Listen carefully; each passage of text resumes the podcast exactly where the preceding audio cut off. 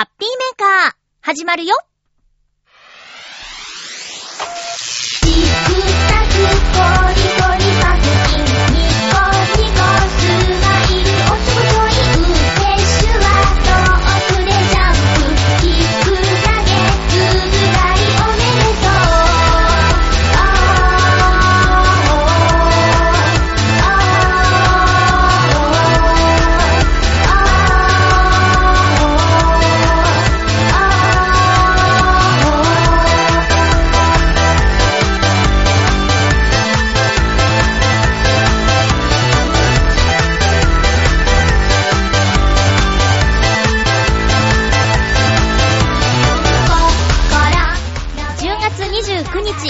のハッピーメーカー。この番組は、ハッピーな時間を一緒に過ごしましょうというコンセプトのもと、ちょわへお .com のサポートでお届けしております。10月最後のハッピーメーカーも元気にお送りしていきますよ。最後まで1時間、よろしくお願いします。ウーテッシュはトークでジャンプキック投げつぶらい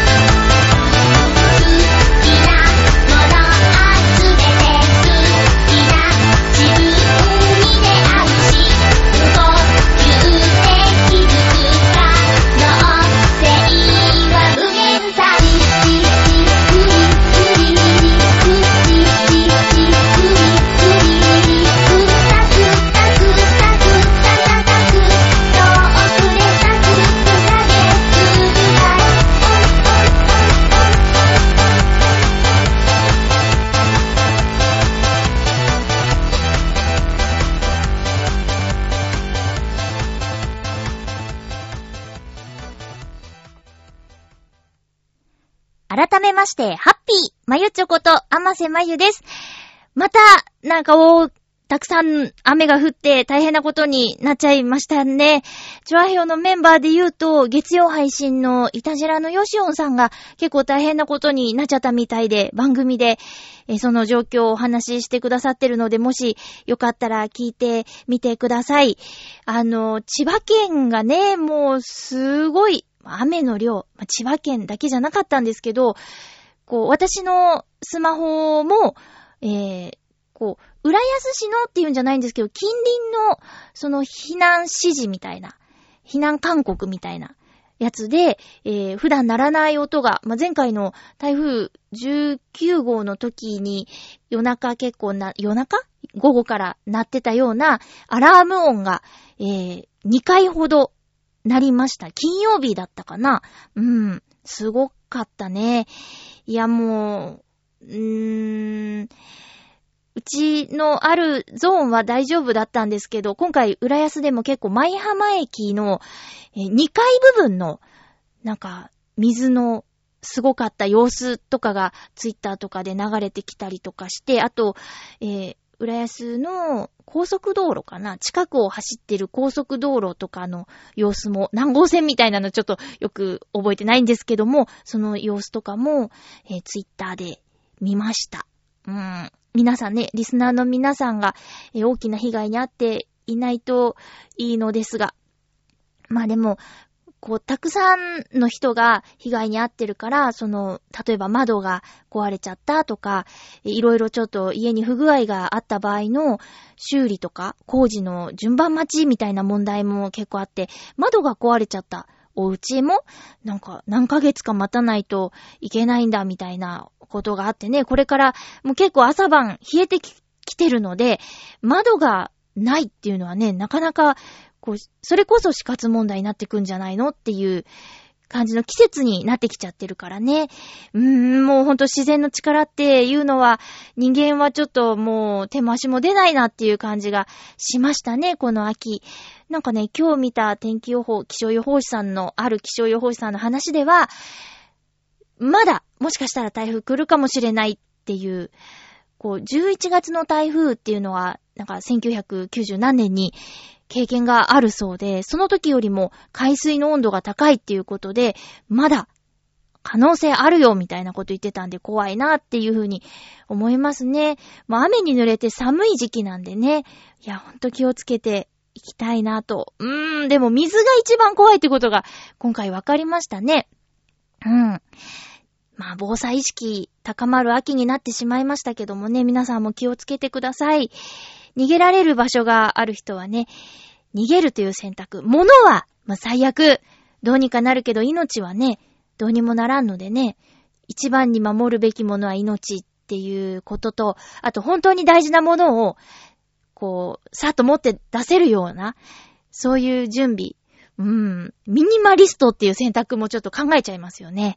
えー、そう、そんな感じです。今回もたくさんメールいただいているんですけれども、えっ、ー、と、また前回のように、冒頭でちょっと、えー、自分の話もしたいなというふうに思うのですが、えーと、先週もね、頭でお話しした、浦安バルガイ、えー、23、24水曜、木曜と開催されました。私は、今回は、えー、水曜日に参加しました。いつもだいたい木曜日に参加してるんですよ。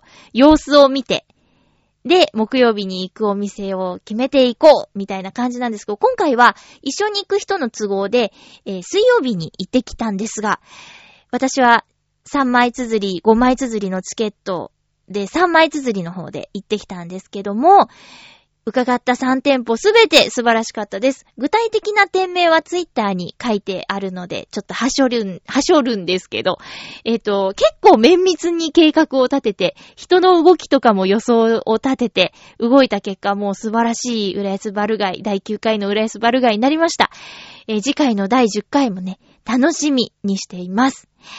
えー、っとね、まあ、作戦としては、ホテルの方、結構ね、あの、混むんじゃないかっていうことで、えー、オープンと同時に行ったっていう感じですね。午前、あ、午後5時、午後5時スタートだったんですけど、その行こうと思ってたお店は。だから5時ちょい過ぎぐらいに着くように行きました。そしたらやっぱりね、あの、帰りホテルは舞浜のホテルだったんですけど、シャトルバスで舞浜駅に戻ってきたら、シャトルバス乗り場にいっぱいバルの本を持った人が並んでたりとかして、やったねなんつって。作戦勝ちなんて言って。で、もうホテルのメニューはやっぱり素晴らしかったし、普段行かないエリア、空間なので、それだけでテンションが上がってしまう感じでしたね。で、次が、えっと、新浦安の割と駅から離れたお店に行ってみたんですけど、そのあたりも普段行かないゾーンなので、ただ街を歩くだけで、テンションが上がりました。で、今回バルに参加していないお店で気になるお店もその歩いてる途中で発見できたっていうことでね、それも収穫でしたね。で、最後は駅地下のお店に行って、で、4店舗目、これはチケット関係ない感じで、ラーメン屋さんに行きました。えっと、番組でもご紹介した、コーライさんでしたっけ？あそこの浦安そばがすごく美味しかったので、一緒に行った子はまだ食べたことがないっていうことで、で、11月1日からぐるっと浦安で紹介されるのですよ。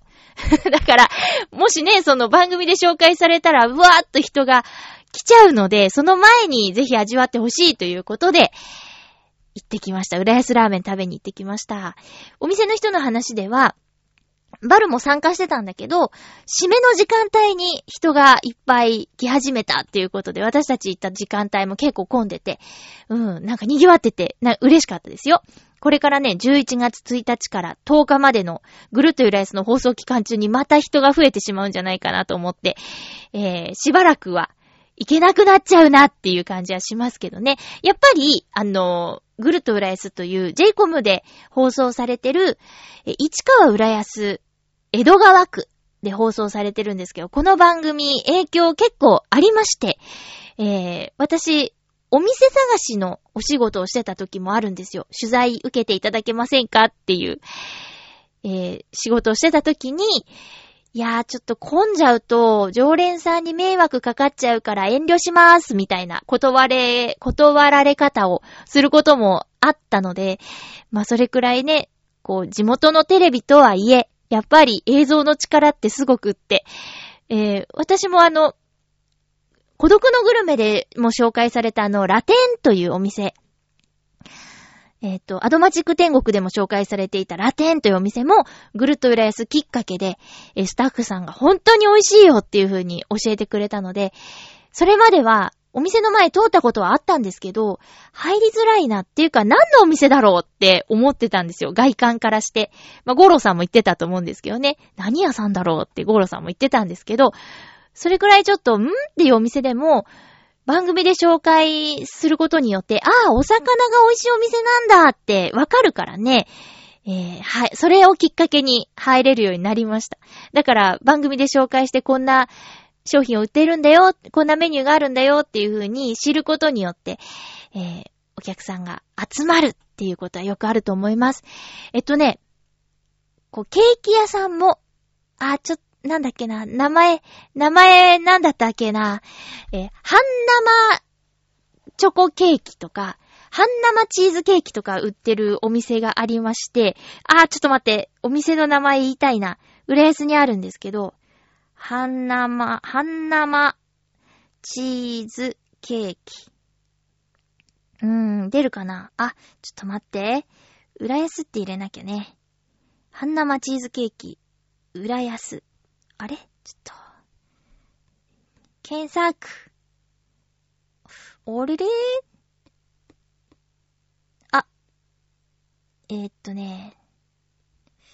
うーん。出ないなぁ。まあ、ちょっとまた思い出したら言います。えーっと、いや、でも今言いたいなぁ。えーっとね。ちょっと待ってよ。ちょっと待ってね。重たいな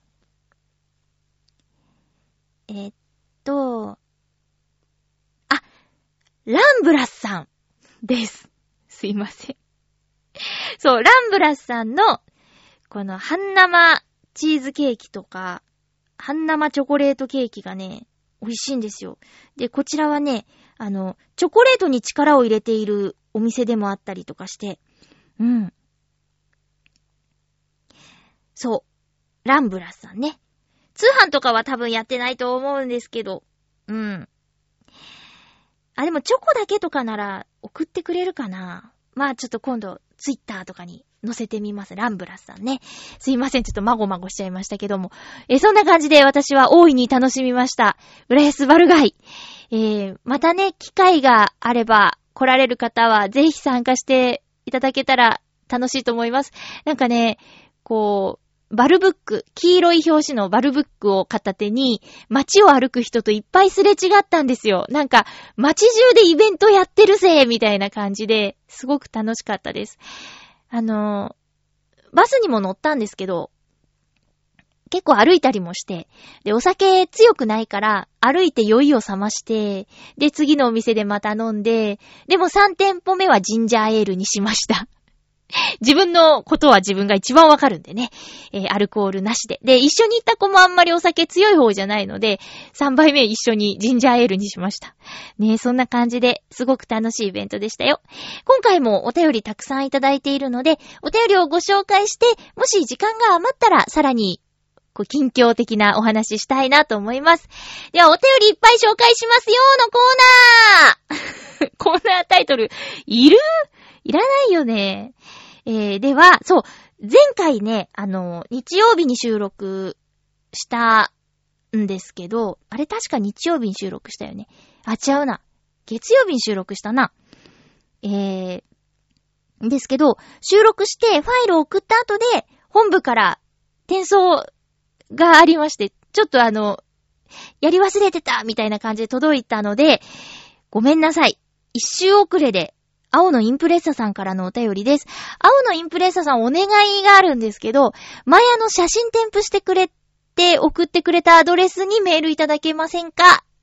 本部に送ると、その転送のタイムラグがあるので、で、すぐに送れるっていう状況じゃないことがあるので、できれば前回、写真付きメールを送ってくれたアドレス、ハッピーメドットメールアットマーク gmail.com の方に送っていただけた方が、こういうことがないと思います。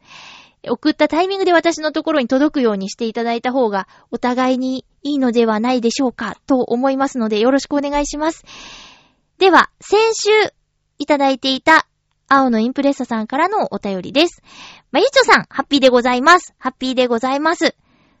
えっ、と、日曜日まで、これだから、いつの日曜日かな ?2 週前になるのかな？モテギで元 GP があったらしく、サーキット近くのところでは3日間寝泊まりした人が多く盛り上がっていたそうです。みんな財布が緩くなっていそうですね。ということですが、えー、何を売ってるんでしょうか？元 GP。うーん。財布が緩くなっていそうですね。ねえ、ごめんね、膨らませられなくて、毎度。ちょっと車ネタがね、全くわからないんですよ。車の話だってことはわかります。モテギだし。うん。青のインプレッサさんも行ったのかな？どうなんだろうね。いや、だけど、このイベントのために3日間、開けられる、仕事を休んで、遠方からとかね、行くにしても、寝泊まりして、このイベントに参加するっていう、熱がすごいなって思いますけどね。え、どんなものを売ってて、財布が緩くなってるんだろう。なんか、車のイベントだから、そんな安いものじゃないような気はするんだけどね。何が売ってるんだろう。え？ー、でもイベントだからね、タイヤ買うとかじゃないでしょ？元 GP モデルの、そもそも元 GP って何 ?GP ってグランプリ？うーん、うーん、ちょっと情報が少なすぎてよくわかりません。青のインプレッサーさんお願い、えー聞いてくれるでしょうか？今週もね、お便りいただいているので、後ほどご紹介したいと思います。えー、ハピメ .mail、gmail.com の方に送っていただければ、転送の手間がない分、先週読めてたと思います。よろしくお願いします。続きまして、ハッピーネーム、七星さん、ありがとうございます。まゆっちょ、ハッピー、ハッピー？ゲームの限定版買うところ決めました七星です。あー、よかったです。どこで買おうか悩んでたもんね。誕生日の次の日に届くので、自分への誕生日プレゼントになりそうです。あ、それはいい。それはいいです。それだったらちょっとぐらい高くても、自分の誕生日プレゼントだって言ってね、納得できますからね。さて、このメールを送っている日は、天皇陛下の即位礼、聖殿の儀がありました。これあの、カッコの中の振り仮名が間違ってる気がする。即位礼聖殿の儀だよね。うん。えーと、私は仕事でテレビなどで見られなかったのですが、ちょ、ちょっと、ちょっとした、あ、ちょっとしたファンタジーなことが起こったそうですね。ざっと書きますと、雨が降っていたのに儀式が始まると雨が止んだ。綺麗な虹が出た。富士山初冠雪。ということがあったそうです。これをただの偶然の気象事項と取るか、晴れの日のめでたい吉兆と取るかは人次第だと思いますが、ちょっぴりいいことがあればなと思います。まだ台風とかいろいろな災害に遭われている方もいらっしゃいますが、後の令和は良い年であることを祈りたいと思います。それでは、ということで、ありがとうございます。うん。見たよ。私もツイッターでリツイートかけちゃった。なんかすごいもんだって。虹。低いよね。低いし、端から端までっていうか、まあ、ね、お尻は見えないけど、ぐわーっとなんていうの？ちゃんとアーチにかかったし、低いし、くっきりしてたし、で、雨が止んだっていうのも確かに日が差したよね。私珍しく13時からの儀式はテレビで見ました。ぴったりと。あの、夜勤が終わって、仮眠して起きたらちょうど13時前で、あ、そうだ、見ようと思って。見ましたよ、しっかり。あのー、カーテンみたいなやつをさ、幕か。あ、ちゃんと名前あるんだろうけどね。えー、幕を、こう、開ける作業が大変そうでした。もう綺麗に、あの、シワをとかをね、綺麗にして止めなきゃいけないんだろうね。なんか、もちろん、こう、テレビとかでしか拝見したことないですけど、天皇陛下も緊張しているなぁ、なんていう風に感じる雰囲気ありましたね。そりゃ、そうだよね。まあもうおごそかという言葉がピタッとくるような。で、平成になるときは小学生だったし、全然覚えてないんですよ。こういう儀式が行われたことも。うん、小学生だったかなあれ？小学生？中学生？小学、うーん。小学生だったはず。そう、覚えてないので、こういうタイミングに、ちょうどね、しっかり見るっていうのも、ね、なかなかない機会だし、でね、私、この日、浦安市役所に行ってきたんですよ。えっとね、天皇陛下ご即位奉祝記帳所っていうところが市役所に設置されていて、えー、名前を記帳してきました。うん。なんか、ツイッターでね、浦安の市議会議員さんが、そういうのやってるよってツイートしてて、で、ちょうどその、即位礼静電の儀を見て、後で市役所行こうと思って行ってきました。あの、筆ペンとかで、ファーって名前書く感じで。うん。いっぱいあの職員さんが見守る中なんで緊張しちゃいましたけどね。ええー、なんか、それもね、タイミングじゃないですか。うん。行けるなら行こう、みたいな。そう。皆さんなんか、そういうのやりました？お仕事の人もいたのかな？祝日にはなってたけどね。どうなんだろう。えー、七星さんありがとうございます。私は、なんか、その、ただの気象状況の変化とは思いたくなくて、やっぱり、こう、めでたいことが、だから、みたいな。そういう風に、不思議な現象として捉えた方が、こう、楽しいし、いいんじゃないかなって思いますけどね。うーん。なんか、こう、世界中のお客様が集まったっていう話と、あと、招待状を送ったけどお返事がなかった国があったりとか、お返事をもらってないけど、急に来たみたいな国があったりとか。うん、面白いなと思って。こう、別にね、返事出さなくても言ったってええやんみたいな考え方の国なのかなとか。逆に興味深いなんてね、思ったりとかして。あと、白い軍服かななんかわかんないけど、白い服を着た男の人がイケメンだみたいな話で盛り上がってたんですけど、うん、なんかどっかの国の王子様らしいよ。王子様っていう存在がね、また日本では、こう、新鮮。王子様。王子様に当たる人はいるんだろうけどね。なんか、言葉がいいじゃん。王子様って。うん。お姫様、王子様とかね、なんか日本っぽくはないですよね。いやーなんかすごいものを見たという感じはしました。だからね、こう、即位礼聖殿の儀を見た日本の若い人たちは、ハロウィンをどう過ごすのかみたいなことをラジオで言ってる人もいましたね。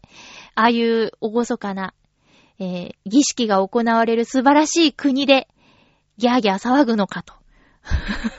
いや、私、ハロウィンが全然わかんないんですよ。昭和54年生まれなんですが、ね、皆さんどうですか？ハロウィンどう過ごしてます？別に何もしないですよね。なんか、うん、わかんない。その、かぼちゃの、こう、ハロウィーンとか書いたケーキがあって、それを食べたことはあるよ。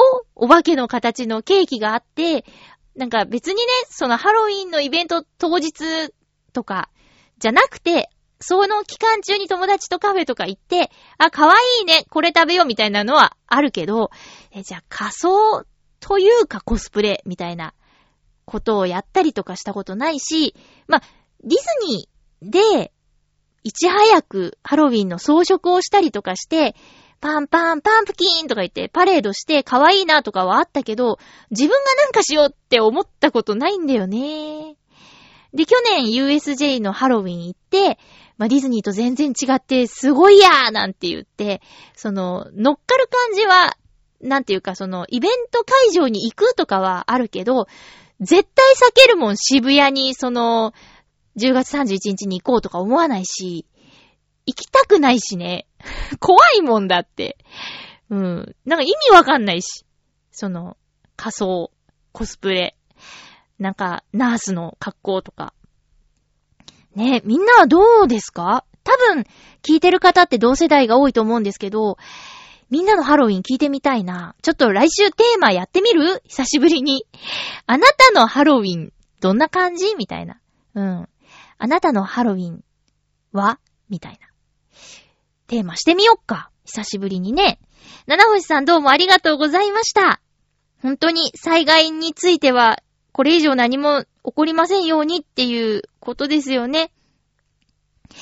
え続きましては、ハッピーネーム、ビーフさん、ありがとうございます。まゆっちょさん、ハッピー、ハッピーお、浦安バルガイ、木曜日に参加してきました。素敵なレストランやバル、店主さんが親切な居酒屋さん、あちこち飲み食いして楽しんできました。駅近のお店でライブをやっていたので、ふらっと入って歌と演奏を聞いたりして気持ちのいい時間を過ごせました。ミラコロさんで、キノコポタージュ鍋も食べましたよ。キノコ美味しい。お腹いっぱいになりました。浦安、街並みがいいですね。古い建物が多くて、風情を感じました。ということで、ビーフさん、行ってきたんですね。前回メールで行こうかなって言ってたけど、本当に行ってきたんだ。すごいフットワーク軽くて、アグレッシブでいいですね。ミラコロのキノコポタージュ鍋、私より先に食べるなんて、羨ましい。え えー、いいな絶対この冬食べたいと思ってたんだ。なんか、ライブを、そのバルのイベントで、こう、店を回るみたいなこと言ってたっけ？な、なんだっけな？私ライブ遭遇できなかったんですよ。えー、トラさんにも会えなかったしね。こう、バルのイベントの一環で、えー、トラさんのそっくりさんが、浦安の街を歩いてて、って、一緒に写真撮れたりするよ、みたいな企画があったんですけど、全然会えなかった。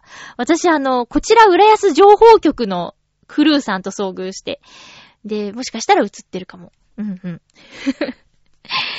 えーっと、そうそう、浦安の街並み古い建物が多いってことは、東西線の浦安側に行ったんですね。あのね、その東西線の浦安側は古い建物が多いし、えー、なんか歴史の、こう、保存建物みたいな、旧宇田川家住宅みたいなのがあったりとか、えっと、なんだっけな、郷土博物館とかには移築された古い建物があったりとか、確かに東西線の浦安よりは、えー古い街並みが多いですね。ちょっと路地に入ったりとかしたら、わあ、すごい、タイムスリップしたみたい、みたいな感じの建物多いんですけど、例えば JR 新浦安駅を降りたら、もう、それはそれは、新しいビル群が。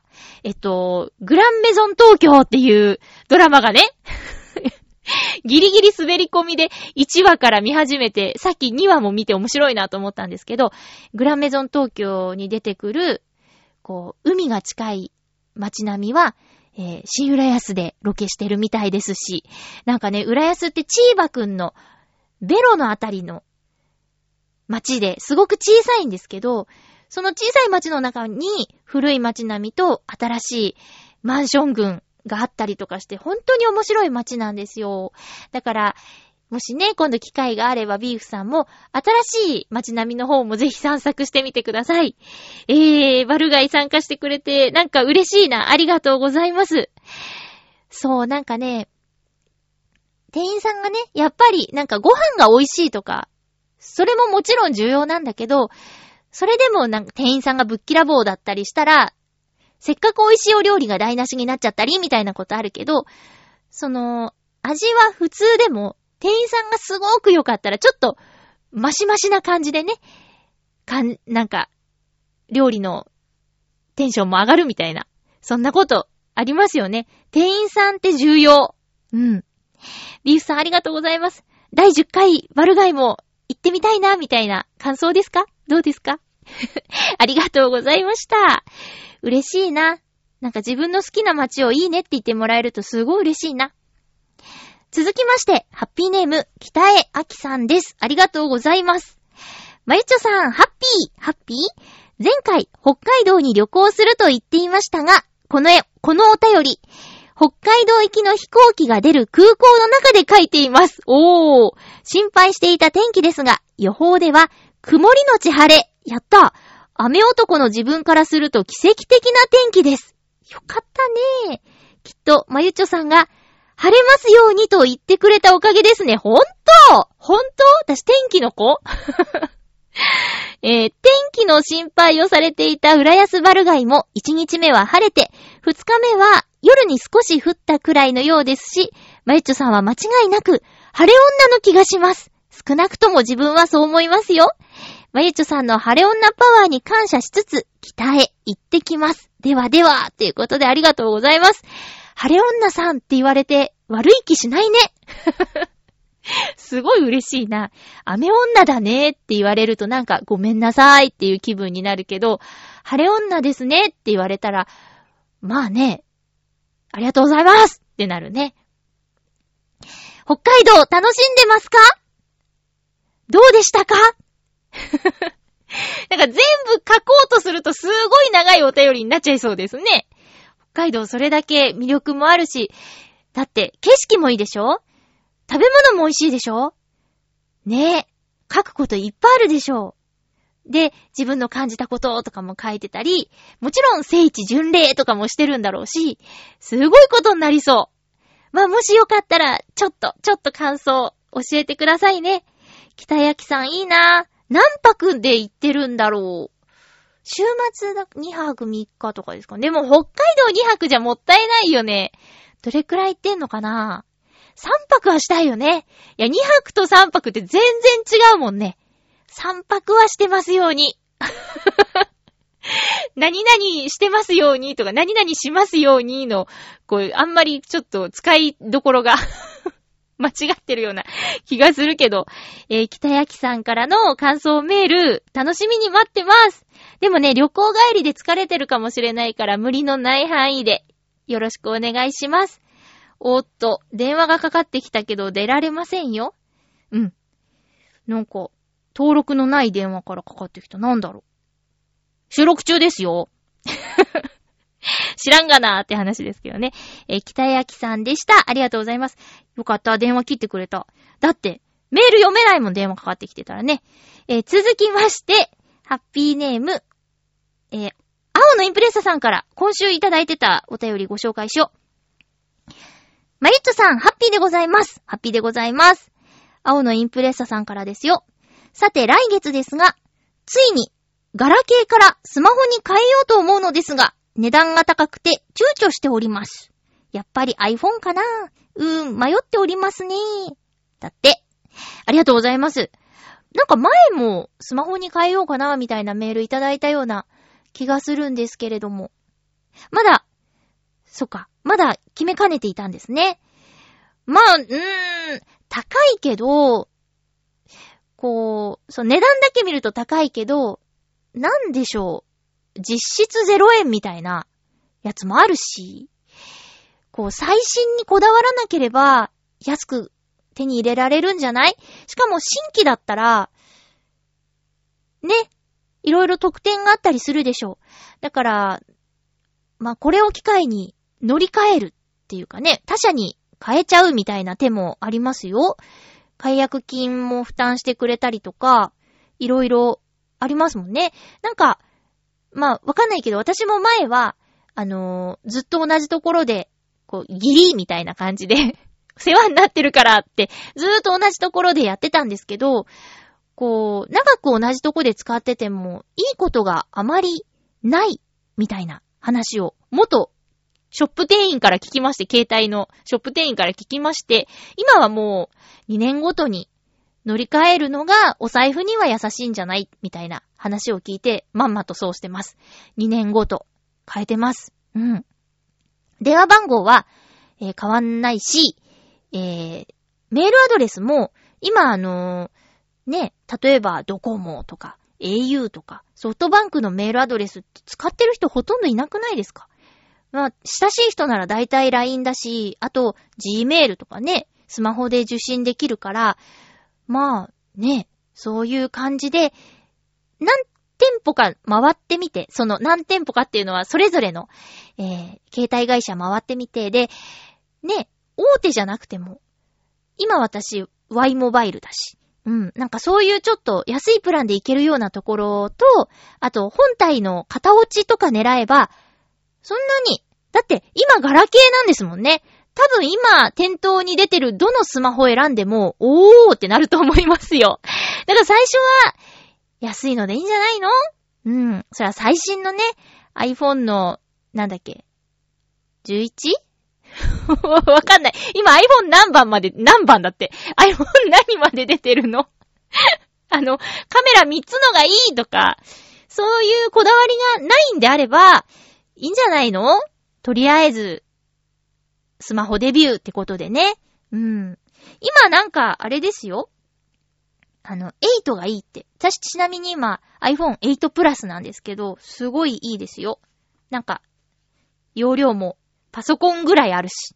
うん。すごく使いやすいです。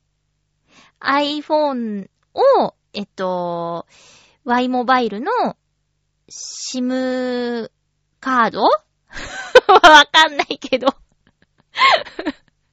え、えっとなんかそういうやつで使ってます。すいません。もう全然説明できないよ。うんうんうん。そんな感じなんですよ、私。ほんと弱くって。やっとこさ使ってる感じです。うん。青のインプレッサーさん、いい選択ができるといいですね。えー、続きましては、ハッピーネーム、オクトさん、ありがとうございます。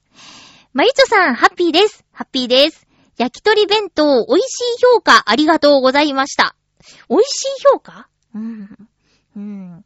さっき聞いたんだけど、あんまり覚えてないな。今日の、あ、今は、今は、えっと、もうすぐ、あ、今ね、17時34分なんですけどね、えー、今朝聞き直して、ちょっと、あんまり覚えてないな、ごめんなさい。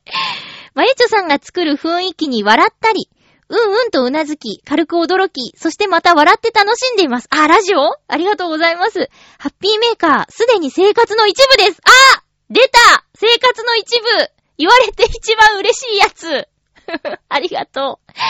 生活の一部。ラジオってそうなんだよね。私もいっぱいラジオ聞いてるんですけど、そのほとんどが生活の一部です。聞かないとなんか、あ、聞いてないじゃんみたいになっちゃうやつ。うん。えー、ハッピーメーカーはすでに生活の一部です。ドドンありがとうございます。前回は尊敬の気持ちと忘れられない思い出がいっぱいのともさんと、うろたんさんのお話が印象深かったです。あと、服、靴が愛くるしい。あ、ほんと北海道は、そうじゃないんですか？服、あ、間違えた。服、靴だ。岡山ね。浦安バルガイ、残念ながら行けませんでした。巻きわすし、行ってみたいですね。よし、目標の一つにしよう。行ったら小肌をお願いしよう。北海道では小肌って珍しい魚なのです。内地に来てから初めて食べました。美味しいですね。小肌。マリチョさんがおすすめの寿司ネタ、大好きな魚はありますか？僕は、鮭、ホッケ、サンマ、イカ、小米がおすすめです。というか、毎日のように食べてました。それではこれからもみんなで楽しい時間を作りましょうということで、オクトさんありがとうございます。ええー、毎日？さすが北海道ですね。っていう感じ？北海道だからってこと？それともご実家がお寿司屋さんとかですか？ええー、そんなことある？毎日？すごい。え？寿司屋でバイトしてたとか？毎日ってある？まあ、それ毎日って大げさだったとしても週3でもすごいよ。週3でもすごいよ。えー、私の一番寿司な寿司ネタですか？さあ、オープニングで歌ってるじゃないですか。あれですよ、あれ。つぶ貝。魚じゃないけどね。つぶ貝が一番好きです。ただし、ただし、スシローのつぶ貝です。あのね、つぶ貝スシローで食べて、うんまーってなって、回らないお寿司屋でつぶ貝頼んだんですよ。これじゃない感がすごかったんですよね。で、スシローに行って、つぶ貝食べたら、そう、これこれ、これよーつぶ貝はこうじゃなくちゃーみたいな。なので、皆さん、スシローのつぶ貝。これ私の一番好きな寿司ネタです。私は安上がりな女なのです。いや、もちろん、あの、美味しいお寿司、他にもあると思うんですよ。ただなんか、スシローのつぶ貝、無償に食べたくなることがあるんですよね。安定のスシローのつぶ貝。これ以外はね、ちょっと思い浮かばないです。これ以外は全部同じに美味しいです。スシローのつぶ貝がダントツ美味しくて大好きで、それ以外は全部普通に好きです。そんな感じかな？うん、ごめんなさいね、つまんない答えで。でも、あ、そうなんだと思ってみんなも割と、こう挑戦しやすいでしょ？スシローがお近くにある方は。うん。小肌？これが小肌と思って食べたことないかも。わかんないの。私ね、ちょっとね、本当に、物覚えが悪いというか、記憶力が良くないというか。うん。ねえ。だからちょっと、小米もピンときてないよ。小米。わかんない。鮭、ホッケ、ホッケの寿司も食べたことないかもしんない。鮭はあるでしょ？サンマもある。イカもあるけど、ホッケと小米と小肌？これちょっと、お寿司屋さん行ったら挑戦してみようかな。高いんでしょ？お高いんでしょ？私、スシローじゃないと安心して食べられないよ。あと、巻きわ寿司のセットとかじゃないと。なんか、一個ずつ頼んで食べたことないよ、怖くて。うん、怖いのよ。だから、コースが好きですね。外食するときも。なんとかセットとか、なんとかコースとか。なんとかコースなら高くてもいいんです。いくらだって分かってるから。でも、これと、前菜はこれで、メインがこれで、とか、なんか、単品で頼んでいくの怖くてできないんですよ。貧乏症なのかなうん。だからね、その、ま、コースが好きですね。コースなら8000円とかでもいいんです。今日は8000円なんだと思っていくから。うん。そんな感じ。そんな感じ。ご理解いただけますでしょうか賛同していただけるかな？えー、奥戸さん、ありがとうございました。ちょっと寿司ネタね、メモしとこう。今度挑戦してみよう。ありがとうございます。続きましては、ひかみあきとさんからいただいております。ありがとうございます。まゆちょさん、ハッピーです。ハッピーです。ひかみあきとです。どうも。先週の放送で、まさかメールの書き方を褒めていただけるとは夢にも思わず、ウォーキング中に一人でにやけてしまいました。笑い、すいません。あのね、たまにそういう人を作り出してしまうみたいですよ。外を歩いてて、番組を聞いていただいて、にやける。危ない。前もね、小原茂久さんが、歩いてて笑っちゃって、こう、通りすがりの女学生さんに、えー、っていう顔されたみたいな話をしてましたけど、すいません。ちょっとお気をつけくださいね。え、もともとラジオを聞くのは好きなので、その経験が生きたのだとも思います。生きな、生きたのだと思います。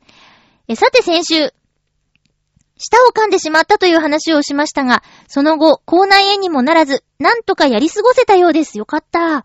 その話の中で、まゆちょさんが他人の痛みを何倍にも増幅して、もらってしまうというお話をされていましたが、私も同じような経験があり、スプラッタ映画が見れません。絶対無理だよ、そんな私。無理無理。さらに、ドラマでも、リアルでも、リアルでも、誰かが恥をかく場面がとにかく苦手で、そのような状況に出くわすと、気合で乗り切ることにしています。数年前に、テレビでそれが、共感性周知というものだということを知り、自分だけではなかったのかと少し安心しました。まゆちょさんも他人の痛みだけではなく、恥ずかしいという感情ももらってしまうことありますか？よければ教えてください。PS、私が飲んでいたのは自分で作った熱々のかぼちゃのスープでした。秋に食べたくなる一品です。それでは寒くなってまいりましたので、体調にお気をつけください。ということでありがとうございます。かぼちゃスープええやん。ハロウィンはそれで、それを食べようよ。いいな。私も今度作ってみようかな。えー、なんか、共感性周知っていうそう、名前がついてるんだ、それ。知らなかった。ありがとうございます。あの、うん。こう、なんだろう、この症状は、みたいな、ままでいるよりも、あ、そういう名前がついてるんだって思うとちょっと安心するっていう気持ちもわかります。そうね。恥ずかしさ。うーん、その単品、あー、でも、怒られてる人がいると、うーっとかなったりする。あーって。怒られてらー。うわー、きついよねー。ぐーって。うん。しかもそれ引っ張っちゃったりするから、まあ近いものはあるのかな恥ずかしい。うーん。恥ずかしい。恥をかく。うーん、そうね。自分があれやっちゃったらもう立ち直れないよーみたいなことは感じたりするけどね。だから、まあ映画やドラマを見ていて、こう感情移入してみちゃうから、重たい映画を見た後、結構ズーンってきたりとか、そういうことはありますね。で、スプラッタ映画はそもそも見れない。無理です。あー、もう何度もこの番組では話しちゃってるんですけど、グレムリンを見たいって言って、で、おじいちゃんと弟と私かな？あとおばもいたかな？あの、夏休みにね、グレムリンを見に行ったんですよ。かわいいじゃん、ギズモ。そしたら途中からさ、ルールを破った、あの、買い方をしたせいで、悪くなっちゃうでしょ？で、人間を襲うじゃない？で、その中で、こう、ネクタイからシュレッダーにかけられちゃうおじさんがいたのよ。で、もう、それがもう、あー、無理ーってなって、小学生だったんですけど、そっからもう、グレムリンよりひどいものは見れません。グレムリン無理。だから。グレムリン、グレムリンよりも、ひどいのは、絶対に無理です。うん。そんな感じですね。うん。そう、そんな感じ。そう、グレムリン騙されちゃダメですよ。しかもね、グレムリン2見に行ったんだよね。グレムリン1見てなくて。ちょうど映画館でやってたんです。その時。でもなんであんなに見たい見たいって言ったんだろう。まあ、可愛かったからかな。うん。ギズモ。そんな感じです。えー、ありがとうございます。名前ついてんだね。あ、そういえばなんか私がよく聞くラジオで、あの、アフターシックスジャンクションっていうのがあるんですけど、えー、それの、今週の特集で、あ、そう、ちょうど収録している月曜日の20時からなんですけど、ビヨンドザカルチャーのコーナー、アフターシックスジャンクションっていう TBS ラジオの、ビヨンドザカルチャーっていうコーナーが20時からなんですけど、えー、この20時からは、毎日日替わりの特集コーナーをやるコーナーで、コーナー何回言うねん。で、その、えー10月28日月曜日のテーマが、細かすぎて伝わらない映画の苦手な場面特集っていうことで、私これ、もちろんこの後の放送だから聞いてないんだけど、すごい楽しみなんですよね。だから興味あったらぜひ皆さんも聞いてみてください。またあの、ラジコのタイムフリーのシェア機能でツイッターでシェアすると思うんですけど、多分面白いから。あのね、これちょっと気になりますね。細かすぎて伝わらない映画の苦手な場面特集。お楽しみに。うん。このね、アフターシックスジャンクションの特集コーナーはね、本当に面白いのが多くって、先週の火曜日の放送だからもう急いで聞いてほしいんだけど、この後シェアしようかな。あの、ラジオ CM 特集。これすごい面白かったよ。うん。ぜひ聞いてほしいな。ちょっと紹介がギリギリになりすぎちゃったね。ちょっと収録の後すぐ紹介するわ。そのタイミングではなんでいきなりこれを紹介したのだろうかってなっちゃうかもしんないけど、急がないと消えちゃうからね。ええあ、火曜じゃなかったかな。まあ、とにかく、えっ、と、ラジオ CM 特集っていうのがあって、聞いてほしいなぁと思ってね。えー、っと、ありがとうございます、お便り。ひかみあきとさんからでした。ありがとうございます。全部ご紹介できたかな？あ、よかった。そう、体調に気をつけてくださいねっていうことなんですけど、ヨシオンさん声どうしたよってね、イタジェラのヨシオンさん声。うん、ガラガラだった。なかなか治んないんだって。もう2週間以上だからね、私、もうほんとおせっかいだと思ったんですけど、放送聞いて、LINE したんですよ。声まだ治んないですね、って言って。で、うちにね、強制白硫酸っていうね、漢方があるんですよ、つって、イスクラ薬局で買った強制白硫酸っていう、すごいかっこいい名前の漢方があるんですよ、つって。で、私は、こう、ピンチの時に買ったけど、それ以降使ってなくて、使用期限内に使い切れるかわかんないから、もしよかったら、送りましょうかって。そしたら、くださいってお返事来たから、もう声の仕事、月曜日の朝あったんですけど、帰ってすぐレターパックで送りつけました。来週、治ってたら、強制白硫酸の効果かもどうだろうね。なんかでも、症状を見たら、強制白硫酸って風邪の治りかけの咳とかにはあまり効かないみたいなことも書いてあったから、効果があるかは謎なんですけど、まあ、でも、風邪の治りかけにしちゃもう長引きすぎだからさ。まあ、なんか、漢方だし、別に体に悪いものじゃないし、挑戦してもらうのは別にいいかなと思って、えー、7法ほど送らせていただきました。治ってるといいね。皆さんも、リスナーの皆さんもちょっと、急に寒くなったり、朝晩ね、寒かったりするでしょ？で、ね、火曜日もちょっと、お天気、雨マーク浦安暑いてたりとかして、冷えそうですね。うん。一日中雨じゃん。もう、最高気温16度予想になってるよ、浦安。へえ、16度そっか。来ましたね、ついに。ねえ。えー、ちょっと待って、習慣的、あーどうしようかな。私ね、やっぱりあの、あそこ行きたいんですよ。なんだっけ。ムーミンバレーパーク。日本のフィンランド。ね、フィンランドに行くことは休み的にも、金銭的にも難しいけど、バレーパークなら行けるかなってこの間調べたら、でも結構時間かかっちゃって。で、行くなら私11時までに行きたいんですよ。カルヤランピーラッカをね、モーニングセットでしか食べられないみたいで、そのバレーパークに行く目的は、ちゃんとしたカルヤランピーラッカを食べたいからっていうのもあるんですよね。うん。えーと、あそうそう。あと3分ぐらいしかないけど、えっとね、そう、今期見てるドラマについて なんですけど、え、今期見てるドラマは、えー、まだ結婚できない男、同期の桜、元彼マニア、グランメゾン東京、仮面ライダー01、イダテン、あと、竜奏者が溜まってる、みたいな感じですかね。えーと、イダテンンさ、大丈夫かな？得意さん。なんかさ、こう、わかんないよ。うっかりしちゃったって得意さん言ってますけど、ちょ、何のことって方はちょっと、得意さんで、ググってください。チュートリアルの得意さんでね。いやー、なんか、こう、チームプレイじゃん？ドラマとか、映画とか、まあ、普通のバラエティ番組もそうですけど、お仕事って。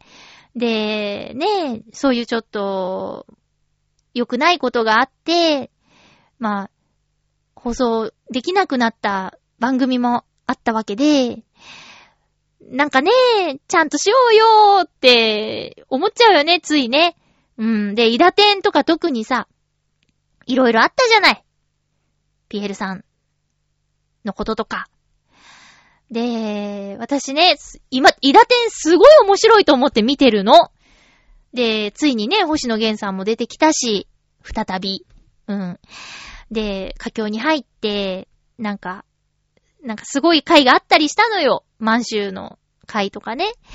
で、ちょっと、いよいよね、最終幕、徳井さん出るっていう話でさ、この後どうなるんだろうってね、そのままやるとは言ってるけど、まあ、そのあたり気になるところですね。そして、まだ結婚できない男。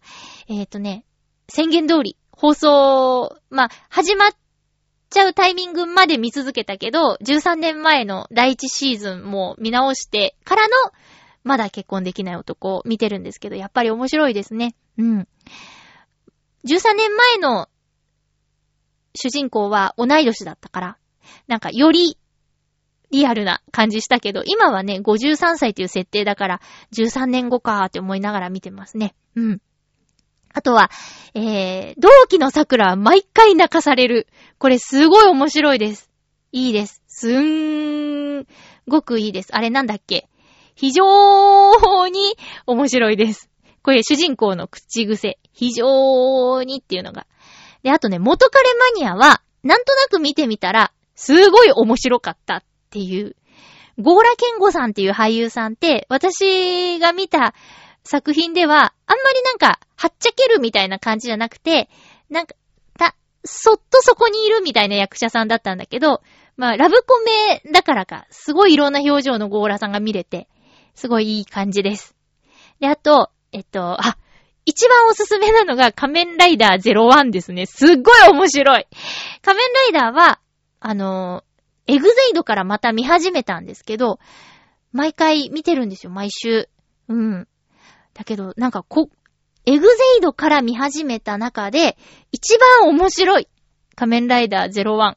すっごいよ。毎回、毎回、それこそ AI が、えっと、日本、あ、日本じゃない、人間の世界でお仕事をバリバリやってるっていう舞台なんだけど、いろいろ問題定義があったりとか、なんか考えさせられるし、主人公がすごいいい。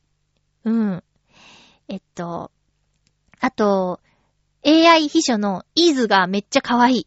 これね、多分途中からでもいける。から、こう、仮面ライダー01ぜひ。面白いよ。で、主題歌、西川貴則さんだしね。で、ルナシーのメンバーの J さんとコラボって言って、すごいっす。すごい。01、01。結構ね、なんか、そういう特撮系は、弟がいたっていうこともあって、仮面ライダーブラック RX めちゃくちゃハマって見てたし、多分私が人生で初めて異性をかっこいいと思ったのは仮面ライダーブラック RX の主人公だと思います。多分ね。多分。もしかしたら、なんとか戦隊のレッドだったかもしんないけど、でも、今でも覚えてるのはブラック RX ですね。そんな感じです。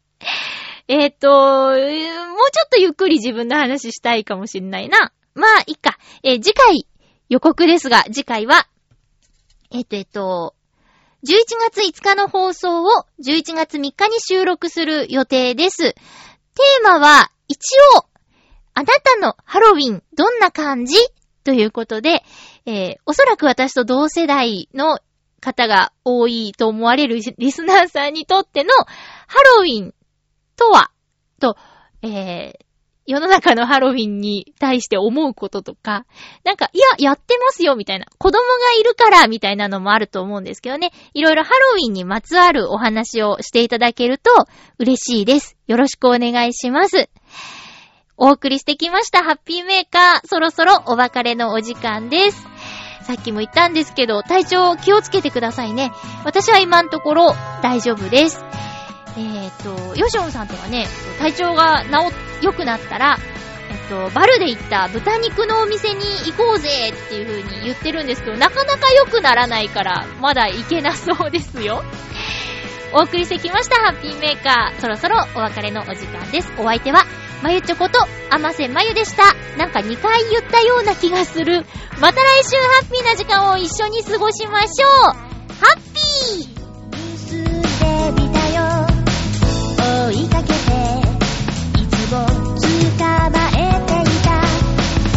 日には